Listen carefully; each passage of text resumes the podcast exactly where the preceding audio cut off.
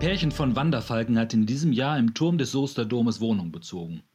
Drei Jungvögel sind geschlüpft und oberhalb der Glockenstube aufgewachsen. Das war eine große Freude für alle. Ich fand es besonders spannend, als die jungen Falken ihren ersten Flug absolvieren sollten. Ich habe mich gefragt, wie ist das wohl, wenn so ein Vogel, der bisher immer im Nest saß, der noch nie seine Flügel ausprobiert hat, sich ohne Übungsstunden aus 40 Metern Höhe in die Tiefe stürzen muss. Es bedeutet ein hohes Risiko, das sichere Nest zu verlassen. Doch Risiko ist nötig, damit Leben nicht verkümmert. Und was für die Falken gilt, gilt auch für uns Menschen. Ich glaube besonders für Jugendliche, die in ihr eigenes Leben aufbrechen, aber auch später im Leben, bestimmt auch in der Kirche. Natürlich können und sollen wir als Menschen Risiko kalkulieren und minimieren.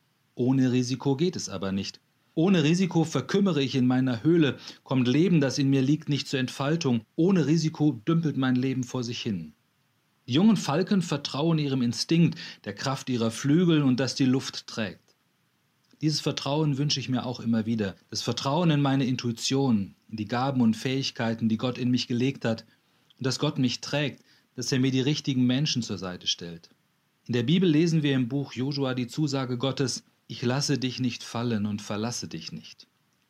Daran denke ich, wenn ich jetzt die Falkenfamilie um den Dom kreisen sehe, oft mit lautem Geschrei, und ich spüre die Ermutigung, breite deine Flügel aus, mit Risiko und Vertrauen.